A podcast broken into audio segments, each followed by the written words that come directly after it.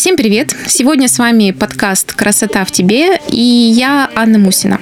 Сегодня у меня в гостях а, прекраснейшая девушка Алена. Она производитель натуральной косметики у Думбара. Сегодня она подробнее расскажет о себе, о своем деле, а, о том, как она пришла к этому, и у нас сегодня будет очень интересная тема. Она будет связана с тем, как же влияет воспитание на нашу дальнейшую жизнь. И можно ли с детства прививать правильные привычки. А, мы расскажем и поделимся историями из нашей жизни, поговорим про наш опыт, о том, как а, мы оберегаем планету и какой делаем вклад в будущее поколение. Алена, привет! Привет! Я очень рада тебя видеть. А, очень рада, что мы с тобой сегодня наконец-то э, решились на эту тему, потому что мы очень давно с тобой собираемся уже поговорить, пообщаться поближе. И э, сегодня, я думаю, мы с тобой поднимем такую интересную тему, которая будет являться основополагающей, я думаю. То есть она больше расскажет про нас, про нашу с тобой историю. И я считаю, что ваша история, история вашей компании и история вашей семьи, она уникальная, потому что меня она вдохновляет. То есть я читаю, и мне сразу хочется немножко поближе быть э, к тем людям, которые так, э, ну, сейчас я, сейчас я думаю, Алена расскажет э, об этом подробнее. А, ну, просто я думаю, что нашим слушателям будет интересно о том, послушать о том, как же люди, производящие натуральную косметику, как они приходят к этому. И сегодня, Ален, я хочу у тебя ну, самый первый вопрос тебе задать, наверное, связанный а, с тем, как же получилось так, что вы начали делать натуральную косметику, и как же вот нашу тему сегодня связанную про воспитание, про детство, про то, как оберегать планету, а как же это происходило у вас? Расскажи мне, а, расскажите мне, расскажите мне. Ну, во-первых, я согласна с тем, что с детства прививаются определенные принципы, которые являются основополагающими в будущем для детей, когда они становятся уже самостоятельными. А, но здесь есть еще такой фактор, как мы просто забыли, что такое натуральная косметика. Мы просто вернулись и начали делать это по-другому. Согласись. Согласна, а, да. В 80-х годах, а, когда у меня уже сознательное детство было, я его проводила а, в деревне все лето, все лето напролет. И вот то ощущение, то питание, то единение с природой mm-hmm. и то мироощущение, оно легло как раз в основу, наверное, всей жизни, потому как восприятие внешнего мира, оно зависит, в принципе, от того, что человек испытывает в детстве. И я отчасти рада тому, что не было, наверное, наверное, смартфонов, как сейчас у молодежи. А ты в детстве, какой у тебя был возраст и сколько примерно времени это было? То есть вот с какого по какой возраст ты провела вот так в деревне? А, я проводила все лето, ну не все лето, часть лета здесь, здесь, где сейчас я непосредственно живу, это Воронежская область, а часть лета это был весь август в Рязанской области. И, соответственно, я и природа это как неразрывное целое. А, то есть, э, я не знаю, как другие дети, но мы исследовали все. Мы ели все, что под ногами. Мы на себя намазывали, мы одевали сережки от берез, Э, наклеивали ногти от разных цветов. Ну, ну все, что девочки, в принципе, могли делать и как они могли ре- реализоваться вот в то время. Я считаю, это очень а, проявилось вот в этом всем творчестве, потому что наблюдать, может быть, я не от мира всего, ботаник, может, кто-то думал там, что я куку. я, я с этим согласна прямо с тех пор. И даже сейчас я думаю, что, наверное, мы странные люди, да? Вот, для большинства. Ну. И, соответственно, соответственно, а, наблюдение за животными, насекомыми, это все в такой восторг повергало. И что есть э, э, тот мир, который живет, казалось бы, отдельно, да, насекомые, природные растения, а то, как случается разная погода, это все, человек в этом всем живет. Он часть и я сочувствую, что многие этого не понимают сейчас. Просто сейчас все больше людей задумываются о том, что же мы растеряли как мы вот эту грань переступили, да. А понятно, что мы живем в домиках, нам это комфортно, но то, что мы без природы не можем, без чистой, это однозначно. И то, как мое детство развивалось, мой интерес к растениям, то есть то, что сейчас удивляется, как я на латыни знаю практически все названия растений, что они делают, это все не потому, что сидела зубрила, потому что мне это было интересно. Это фанатизм с детства. Mm-hmm. Я ботаник просто в душе.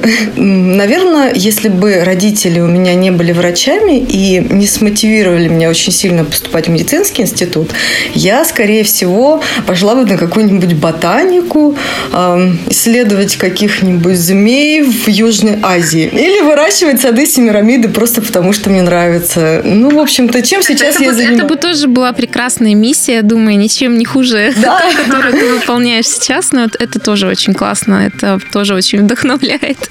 Да, я счастлива, что я нашла себя, и вот это вот сейчас полнота той жизни, а, которая долго искалась, но потому что все-таки мы все равно частично каким-то образом зависим от общества, и пока я не поняла ту простую суть, что все-таки человек определяет сам себя и свое окружение, не общество за него определяет. И вот именно понимание вот того, что каждый целостный, да, каждая сущность, она целостная, и то, чем она наполняет, окружает свое пространство, так и случается собственно, в будущем. И с чего конкретно уже началось э, изготовление косметики? Мне всегда тянуло ко всему натуральному. Был, конечно, период, э, когда а, во времена СССР вообще же ничего не было.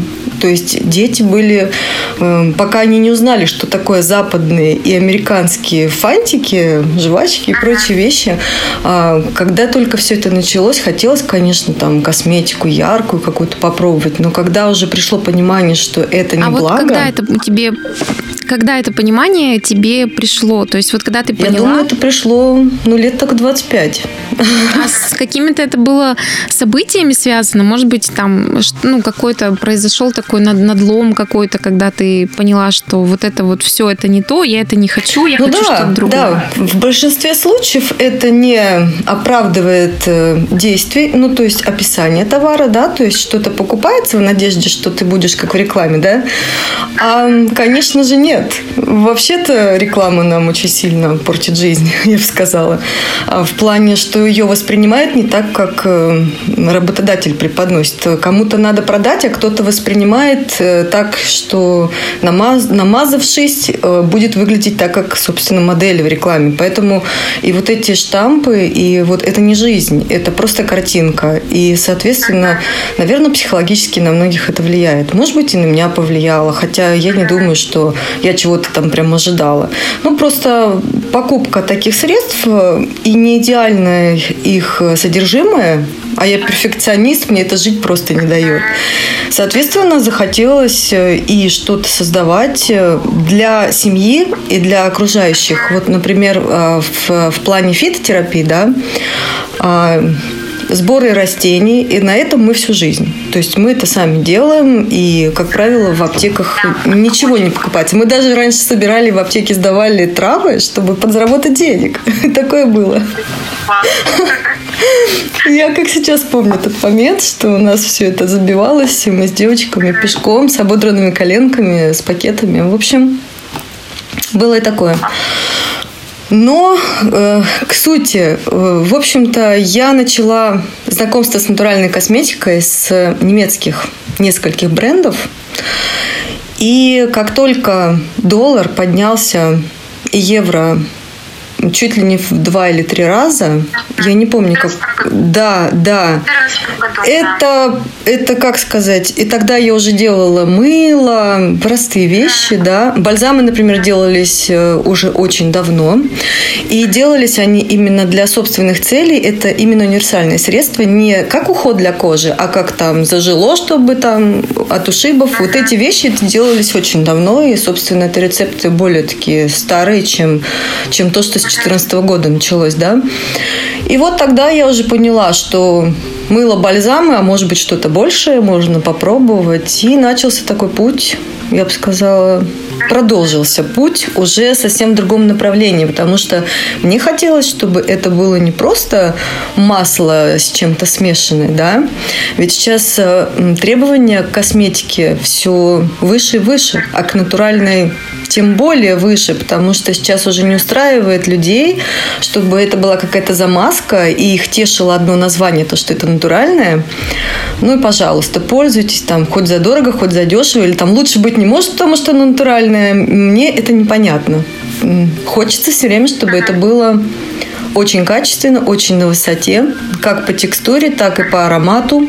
Хотя аромат очень характерный, всем не угодишь, но все равно.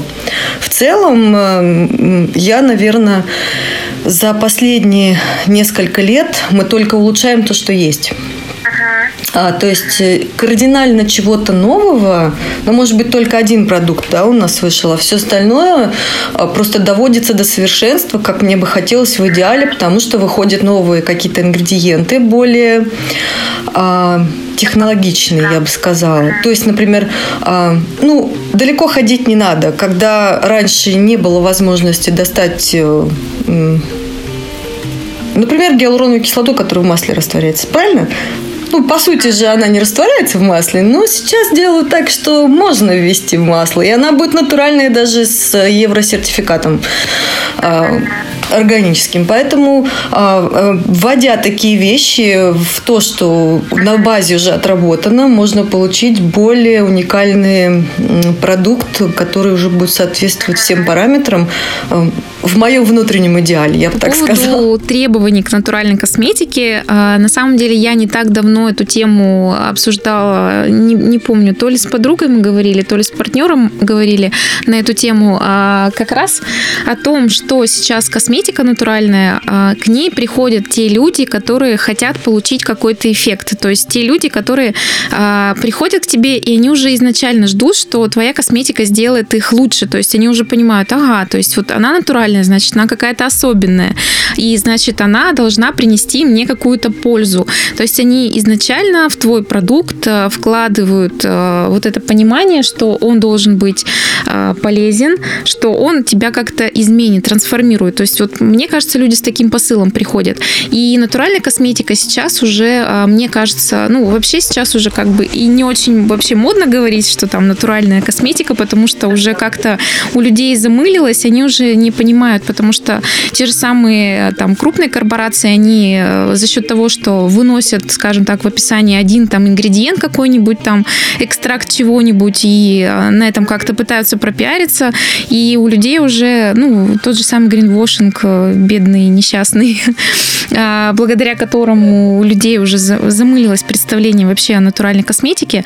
А, и сейчас нашу косметику можно вот как раз с тем посылом, что люди от нас ожидают, назвать, что это эффективная косметика, там, да, э, какая-нибудь физиологичная косметика, там не знаю, ну какие-нибудь а, термины, которые уже, о которых можно подумать всерьез, уже может придумать какой-то новый термин на самом деле, потому что мы собой заменяем уже наша косметика сейчас, она заменяет поход к косметологам. То есть а, наша косметика, она уже настолько по своей функциональности, по своим составам, по а, тем ингредиентам рабочим, которые добавляются в наши продукты, она уже приближается просто к не просто даже вот какой-то там профкосметики, да, то есть она уже выходит на какой-то совершенно новый уровень сейчас, и я думаю, что а, мы просто можем нашими продуктами заменить людям салонный уход. То есть уже не обязательно идти к мастеру там, да, какому-то, чтобы сделать ту же самую альгинатную маску, как бы это было раньше, да, то есть раньше же косметологи, они, ну, они же тоже зубами за нас, за всех держатся, за каждого клиента говоря, что нет, подожди, ты приходи только ко мне, я наложу тебе альгинатную масочку, там, все дела, это нужно делать там в релаксе, да, тебе нужно полежать. ну, то есть они всячески говорили о том, что альгинат только-только у нас. Сейчас уже такого нет. То есть э, делай, что хочешь. Хочешь, пожалуйста, пилинг, пожалуйста, делай сам. Хочешь альгинат, делай дома. Все процедуры, которые, э, скажем так, раньше э, были доступны только в кабинете у косметолога, они сейчас доступны для домашнего применения. Но, опять же, тут очень важен правильный и разумный подход, конечно же. То есть тут для того, чтобы э, это применять, э, и нам, как производителям, да, нужно доносить до людей, э, ну, доносить до людей, во-первых, необходимость каждым из средств, из средств, да, во-вторых, доносить о том, как правильно пользоваться, и о том, что можно какими-то одним, двумя, тремя продуктами заменить собой, не знаю, там 10, 12, 13 баночек, которые просто не нужны. И спасти планету, да, и минимизировать свой уход, и там бьюти-аскеза, знаешь, сейчас очень модное выражение, вот это бьюти-аскеза, да, люди, которые работают э, в индустрии, ну, то есть работают в компаниях, в корпорациях, да, они такие, вот, ребята, бьюти-аскеза, все дела. Но они вот... то есть они сначала им предлагали, знаешь, миллион баночек, а сейчас они им предлагают три баночки, но дороже в 10 раз, например, да. Ну, то есть э, по-другому начали клиенту подходить, потому что понимаю, ну, люди же умнее становятся, правильно? То есть с развитием, скажем так, э, интернета, с развитием ну, информации, осведомленности людей, ну, в смысле осведомленность людей повышается, и уже не так легко их обманывать, как раньше, скажем так. То есть уже маркетинг э, стал более, мне кажется, более экологичным э, к людям. То есть как-то, потому что люди уже не ведутся на жесткий маркетинг, они не ведутся на жесткие продажи. Они уже, наоборот, как-то хотят, э, чтобы их полюбили, чтобы к ним как-то вот по-другому отнеслись. Вот. Ну и кто, собственно, как не производители натуральной косметики с таким огромнейшим опытом могут это сделать, как, ну, собственно, как не мы в первую очередь. То есть у нас для этого уже все есть. Мы уже очень давно этим занимаемся занимаемся. Вот, то есть, например, а, мы седьмой год занимаемся, Алена, вы занимаетесь тоже седьмой год. И изначально мы приходили в натуральную косметику вообще не с этим посылом, не с этими мыслями. Вот а, расскажи мне, как у вас вообще началось именно, под, именно бренд, именно вот как, а, с чего первые продажи начались, как вы вообще пришли? Вот ты мне, мы закончили с тобой разговор как раз на том, что ты сказала, вы вот в 2014 году, когда повысился курс доллара, ты решила, что нужно что-то как-то предпринимать. Вот, что же было дальше?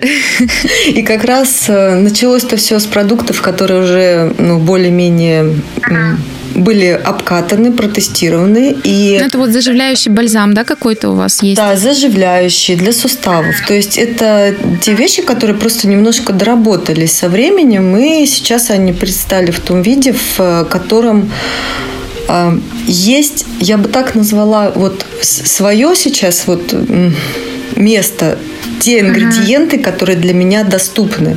Потому что, сама знаешь, э, как бывает, сегодня этот ингредиент есть, через год его uh-huh. нет и негде достать. И хотелось искать альтернативы именно произрастания в нашей флоре, фауне, да, и брать растения, те, которые прекрасно работающие, более исследованные не только в российской фармакопее, потому что э, я вот сейчас учусь еще в британской школе, школе, и туда в фармакопию британскую включены те растения, которые прекрасно произрастают на территории Российской Федерации и нашего края, где мы находимся, но у нас они не являются растениями лекарственными. То есть они либо в народных э, рецептах содержатся, да, а, либо mm-hmm. они вообще считаются сорняками. Да ты что? Да. Ничего себе, например, Хотя какие? в британской фармакопее есть четко изученные свойства тех или иных растений, а, употребление которых э, а, в определенных дозировках, да, а, вот в те или иные рецептуры, а, но как раз декларируется именно британской фармакопеей. Мне очень эта тема интересна, и не всегда можно все найти в одном месте. Я за то, чтобы uh-huh. любую информацию изучить со всех сторон. Со uh-huh. сторон тибетской медицины, китайской, да, uh-huh. со сторон, со стороны вот британской сейчас усиленно изучаю. Uh-huh. Мне очень трудно, потому что языковой барьер, но я с этим борюсь. Да? Да, я с этим борюсь, у меня вроде как все получается. Вот, и, соответственно, очень хотелось именно привести рецептуру к такому, к такой формуле, чтобы это все было доступно, легко. Ну, конечно, мы не заменим ладан и миру, но это те вещи, которые а, пока можно достать. Ага. Именно вот в том, ага. в том виде, в каком они в природе. То есть мы сами делаем из смолы инфузы, то есть не покупаем готовые пока. Хотя, если, возможно, будет такой вариант в будущем, что нам предложат с полной пачкой документов, со всеми чистыми сертификатами, а, такой продукт, возможно, мы на него перейдем. То есть это будет то же самое, только только меньше проблем нам будет доставлять с изготовлением. Вот. Угу. Потому как эти вещи все равно у нас не растут. Хотя угу. я бы хотела. Я бы все посадила кровью дракона, засадила драцинами. И мы выходили, потом снимали с них смолу. Ну, мы же снимаем ее сейчас, сосны плачут, и мы ходим и слезы вытираем. Вот. Все-таки, кстати, наша живица, у нее не хуже свойства, поэтому мы это тоже берем в разработку. Ну, то есть у вас в основном сосны в вашей полосе? В нашей полосе растет сосна. А, у себя мы а, в усадьбе посадили ликвидамбары, но они еще маленькие. Это ликвидамбар смолоносный. А, это то, из чего делается стирок. Слушай, ну он-то вообще классный. Вообще интересный очень. Интересный очень компонент, интересное получение. И он уже даже на каком-то, ну, то есть небольшом будет, если небольшой, он уже начнет смолу, да, в определенный период выделять. Причем, причем что вот в наших условиях во-первых, на, на Кавказе ликвидомбаров очень много. А, Абхазия. А, весь, все сочинское побережье Адлер, у них эти деревья высажены как культурные, ну, то есть как озеленение парка. И вот мы были недавно, я удивлялась, идешь, и вот такие огромные деревья, а, в тех условиях они существуют как бы, не плачут практически, потому что я там не люблю. А когда морозы, кора трескается и само вытекает даже. То есть я не особо, конечно, насилие хочу причинять, или там я их посадила с целью именно смолу иметь. Наверное, не знаю даже почему. Просто захотелось, чтобы они у нас росли, и надеюсь, что вырастут. В ваших Поэтому... руках все цветет, все растет, и я думаю, что у вас обязательно вырастут прекрасные ликвидомбары, будет у вас своя роща ликвидомбаровая. Да, и как-нибудь приезжайте к нам. Обязательно. Я очень хочу, честно. Я, когда сама наберусь э, уже смелости какой-то в том, чтобы самой начать э, хоть что-то выращивать, из чего потом можно было бы уже делать конечный итоговый продукт, потому что вот я смотрю на вас, и реально вы меня очень вдохновляете, потому что это огромнейший, огромнейший труд. То есть я понимаю, что это прям вот, это, не, это невероятно, это прям это очень сильно, вот говорю, и вдохновляет, и вот прямо воображение поражает даже до того, как вот можно каждый ингредиент вырастить. Ну, вот это прям очень классно. Ну, не совсем каждый, конечно же. Ну, ну не совсем каждый, но тот, который сад у вас есть сейчас, это, это уже, это прям, это же, это прям, это очень интересно, во-первых, за этим наблюдать, интересно об этом узнавать ближе, интересно, как, э, ну, то есть, как люди, ну, то есть, как вот, как вообще это все происходит.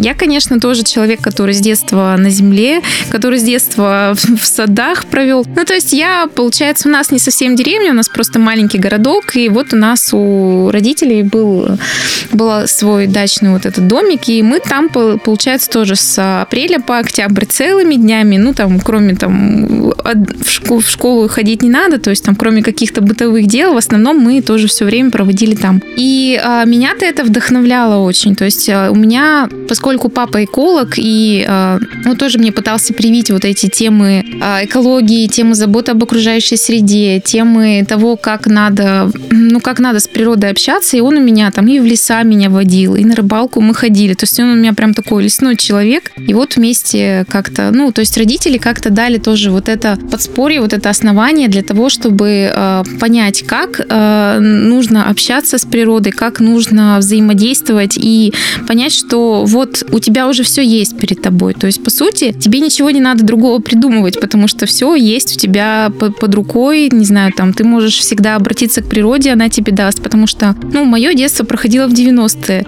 И там было достаточно тяжело с, не знаю, там, даже просто с обычной едой, да, когда везде всего дефицит, и нас спасал огород. То есть мы вот сами там поработали, сами собрали, поели, и то есть ты изначально понимаешь, что это просто, то есть ничего сложного в этом нет. И э, потом, когда ты уже подрастаешь, э, вот, к сожалению, единственный такой момент, ты уже не соглашаешься на меньшее. То есть ты уже знаешь, как э, на вкус настоящие продукты, и когда у тебя возникает потребность уже во взрослом сознательном возрасте, ну, там, уезжаешь куда-то, учишься от родителей, отлучаешься и начинаешь э, приобретать, покупать там где-то овощи в магазинах, понимаешь, что на вкус-то они совсем другие. И уже как-то начинает страдать качество твоей жизни. Ты уже начинаешь задумываться, так, что-то, наверное, в этом все-таки есть, потому что когда ты, ну, молодой, ты не можешь это оценить. Э, то есть ты не можешь в таком маленьком возрасте это понять. Только спустя время ты к этому заново приходишь. Потому что в детстве тебе кажется, а что родители, да, вот я там не хочу ходить да, все это фигня, вот мне так надоело, вот вот этот сад злосчастный, несчастный. А потом уже спустя года, конечно, к этому приходишь и уже не хочется другого, и уже как бы и не знаешь другого чего-то, потому что ты уже настолько к этому привык, насколько, настолько это продолжает, вот говорю, качество твоей жизни, что не соглашаешься просто на меньшее. А вот у меня с кремами была совсем другая история. То есть у меня не было такого момента, когда я поняла, что вот я больше не хочу. Но у меня всегда была проблема, у меня очень проблемная кожа, скажем так, да. У меня было очень много прыщей, и практически всегда меня преследовала, ну, то есть преследовала эта проблема. И у меня, ну, в то время мама занималась разными там и какими-то компаниями, то есть там какими-то известными компаниями, скажем так, косметическими. Что-то из этого мне предлагала. То есть сама заставляла этим пользоваться, я постоянно забывала, что-то откладывала. То есть вот э, я, скажем так, частенько просто забивала. И вот она говорит, надо, надо, надо, надо, а там состав-то тоже, ну, непонятно, что там такое есть, и я не понимала, лучше мне от этого становилось или хуже. То есть у меня все равно как-то так или иначе эта проблема, она присутствовала. И я очень долго не могла себе вообще никакой уход подобрать. То есть вот вообще ничего. То есть ты начинаешь пользоваться, а тебе не нравится. Вот ты что-то берешь, а вроде как бы и работает, и вроде и не работает. И в какой-то момент я вообще забила на это. Думаю, ничего, я вообще ничем не буду пользоваться. Вообще полностью полностью отстану от своей кожи и как-то вот там постепенно-постепенно как-то более-менее уже с, ну, с каком-то там 20... Э, вот мы, мы занялись, начали мыло варить, когда мне было 23. Вот мы э, с этим мылом сначала тоже у нас мыло-мыло, классно, классно, классно, и тоже на этом вдохновении. Потом у нас начали появляться вот подобные продукты, тоже масляные. А вот наш первый бальзам, который Яра, который мы до сих пор делаем, вот он был чуть ли не вторым нашим продуктом, то есть первый у нас был мыло, второй мы сделали этот бальзам заживляющий, который до сих пор, понятно, что он претерпевал изменения, что какие-то ингредиенты в него входили тогда практически, и мы постарались сохранить его в оригинале, э, тот рецепт, который был. Но у нас было потом два продукта, и мы их соединили в один продукт. И вот по-прежнему это что-то классное, то, что хотят покупать и что имеет свой смысл на долгие-долгие года. Конечно, тогда мы это позиционировали как э, основной уход, да, то есть мы могли говорить о том, что вот э, вам ничего не нужно больше, кроме масел. То есть тогда это была какая-то такая позиция, она была связана больше с тем, что хотелось максимально вот 100% природного, то есть 100% натурального и понятного. То есть тогда вот ты понимал, что экстракты, да, эфирные масла, да, обычные масла, да, а все остальное уже, что как бы менее становится понятным, да, оно как-то уже ты от него начинаешь отдаляться, дистанцироваться и говорить, наверное, это все от лукавого, наверное, это все вот все не так и все не про природу. Но постепенно, когда начинаешь э, разбираться в формулах, когда начинаешь э, ну, погружаться в эту тему, ты как-то больше осведомлен становишься о том, что, например, э, какие-то компоненты, они, ну, то есть просто названия такие у них специфичные, а так они просто, ну, могут быть абсолютно также получены натуральным путем. И вот постепенно осведомляясь о том, что разнообразие природного, оно более обширное, ты уже как-то приходишь к чему-то более интересному, каким-то интересным составом, более, ну, начинаешь обновляться, расширяться, ну, и развиваться развиваться, конечно же, соответственно, тоже. Вот, я долгая мысль была. я не знаю, смогла ли я ее правильно донести. А, вот, и что еще мне интересно было бы у тебя спросить? А, вот про детство, про родителей. У тебя, получается, родители медики, да? Да, да. Про медицинский университет ты мне обещала еще рассказать. Про твою историю в медицине. Мне, к сожалению, не удалось его закончить. Я об этом сейчас жалею. Но если бы я его закончила до конца, и на середине пути не остановилась из-за рождения ребенка, я, скорее всего, все равно не была бы медиком.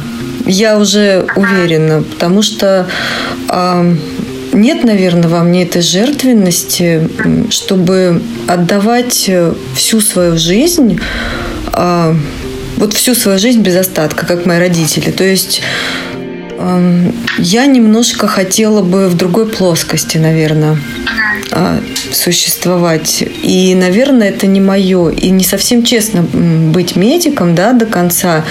И так как я не осуждаю абсолютно никого, да. Вот, то есть, наоборот, хорошо, когда кто-то выбрал такой путь. Но я внутри чувствую, что а, мне многие методы, которые в медицине, например, да, насаждались, а, ну, даже я понимаю, что это нужно по физиологии препарации животных. Я понимаю, что, наверное, там чем-то это оправдано.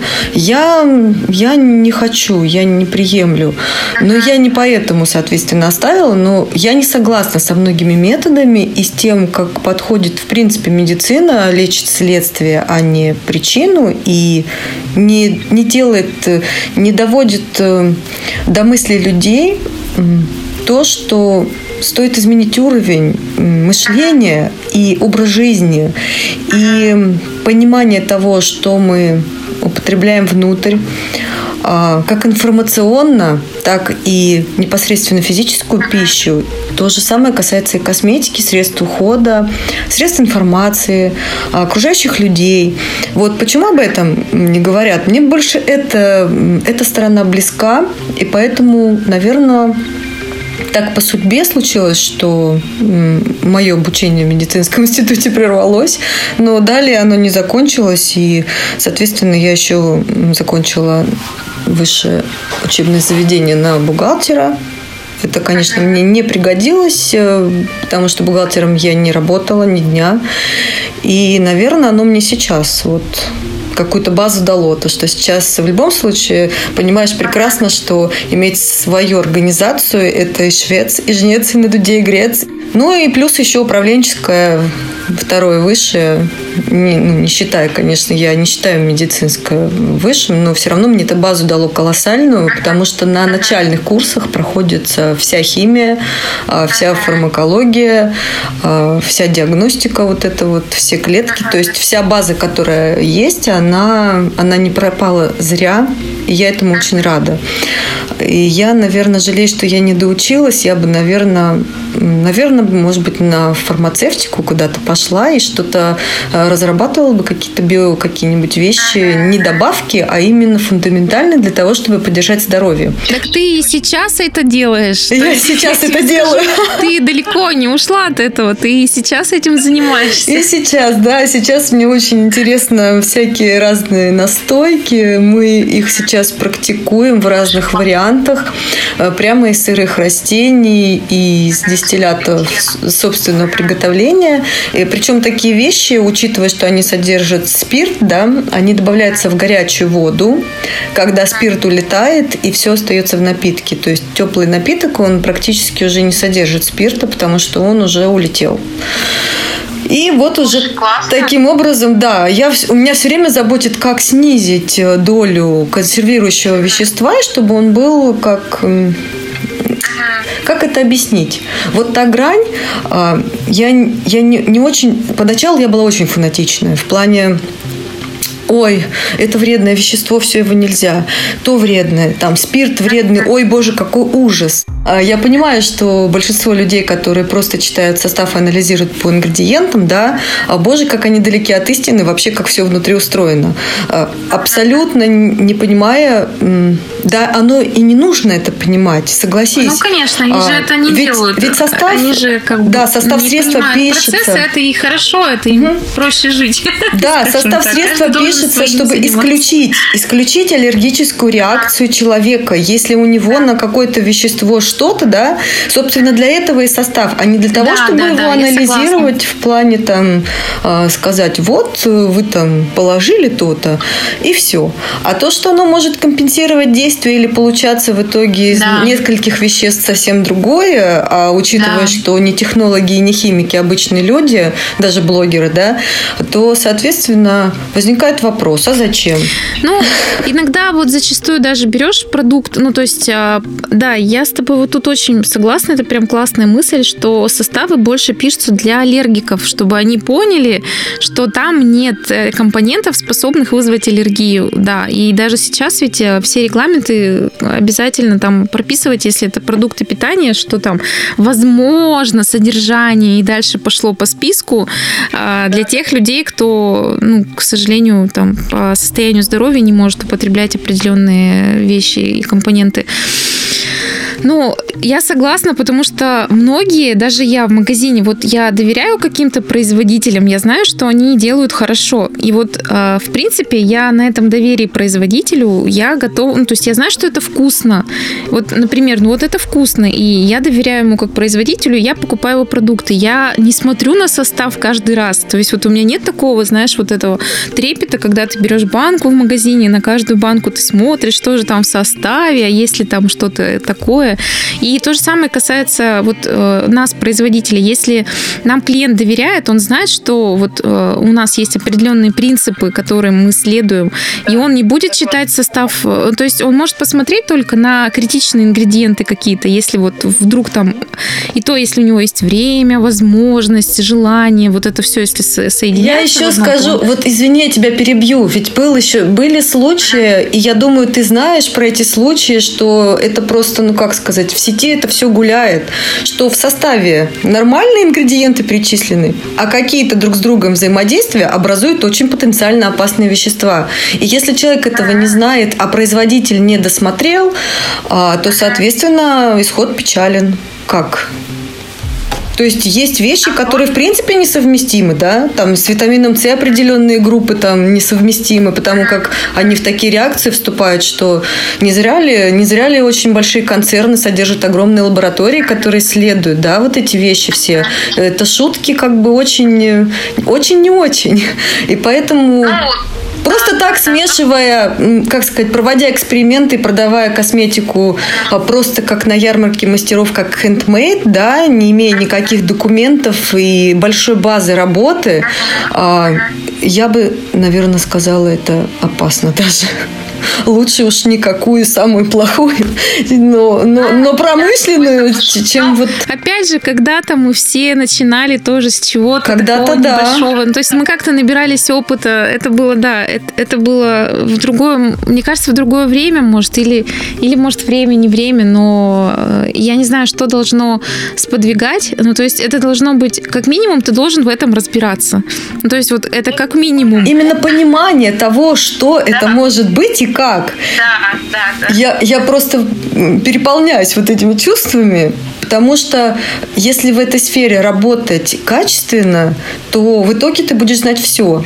Бездумно, просто покупая рецепты, делая бизнес-схему, нанимая технологов, это, это не та сфера, в которой мы. Мы фанаты, когда ты отдашь последние штаны, но чтобы твое дело было, когда ты э, не ешь, не спишь, живешь в вагоне практически. Ну, чтобы росло. Когда Это не то, дома мы теплица. запускаем наши продукты. Вот прям, вот знаешь, прям как с языка сняла. Сейчас вот реально про последние штаны. Вот мы сейчас делаем новый запуск на- новинок. Это реально последние штаны, все деньги, все, все, все вы заберите. Там заберите. Только вот давайте я уже выпущу эти продукты. Уже я прям уже с днями и ночами спать не могу. Да, да, точно такая история. Вот и это надо только тебе, это только твое внутреннее, ж- внутренний порыв, внутреннее желание что-то привнести в этот мир. И вот э, если его нет вот этого внутри, да, есть э, тупо зарабатывание денег, то э, ну, это, это чувствуется, это даже вот стоит на полке, оно все безликое, то есть вот, ну, оно ни о чем не говорит, ни о чем абсолютно, то есть у него, ну, ты смотришь на эту баночку, ну, баночка и баночка, ну, шампунь и шампунь, и, и, ну, ну и что в этом? Ничего нет, то есть если нет души создателя в этом продукте, то и продукта не продукт, я не знаю, ну, и поэтому я считаю, что настало время живых брендов и живых историй, настоящих создателей, ответственных за себя, свое дело и планету. С вами были Алена Дмитриенко, создательница бренда Удембара, и я, Анна Мусина, производитель косметики Космовера. Подписывайтесь на наш подкаст, ставьте оценки, оставляйте комментарии. И до новых встреч!